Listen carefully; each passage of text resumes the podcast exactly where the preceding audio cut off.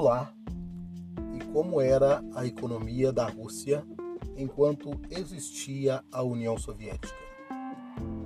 Enquanto o bloco soviético ainda existia, a Rússia era a principal economia dentro do bloco, a grande responsável pela maior parte da produção, tanto da produção da indústria quanto da agricultura e da produção mineral.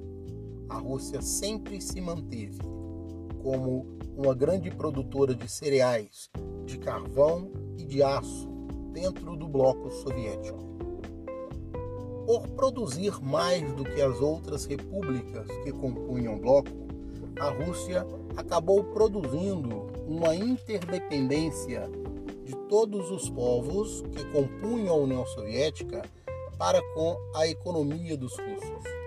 Mas a Rússia gastou grande parte do seu esforço econômico apenas com o desenvolvimento aeroespacial e o desenvolvimento bélico.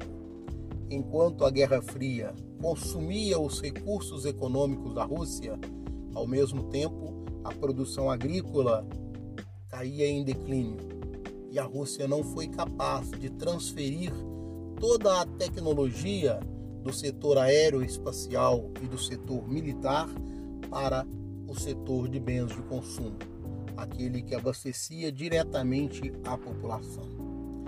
Assim, Gorbachev encontra uma Rússia sem dinheiro para investir e uma população carente de praticamente tudo.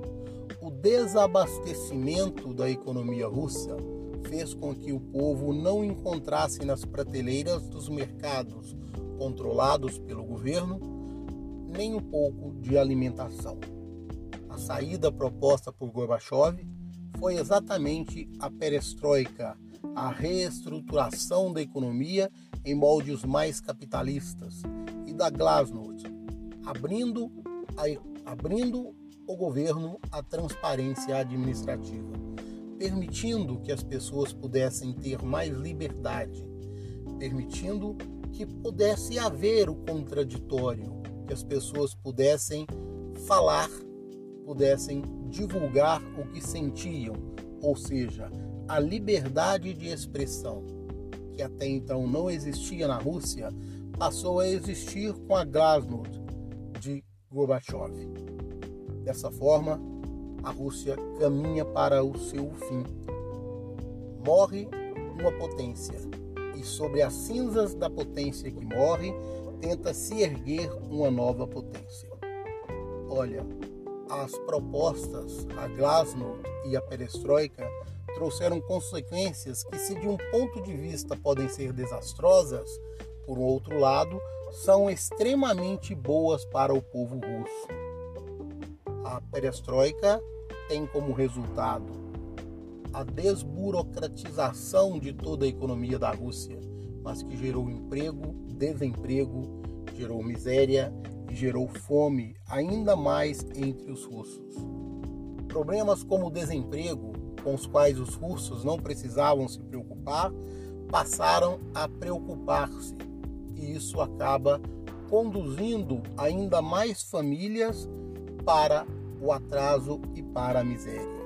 As grandes empresas dos russos, desacreditadas no mercado por serem obsoletas, acabaram sendo compradas em processos de privatizações sempre muito questionáveis pela máfia russa, que passou a controlar a economia dos russos.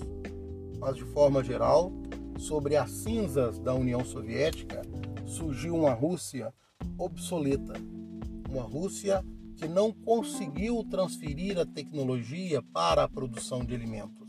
Então, um país que precisava se reencontrar com o desenvolvimento. E este continua sendo o grande desafio dos russos.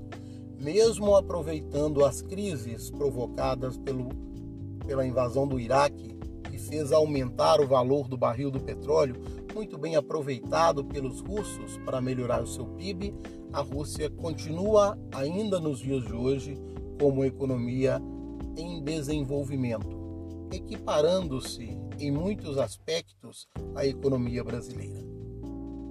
Sobre economia é somente meninos. Boa tarde.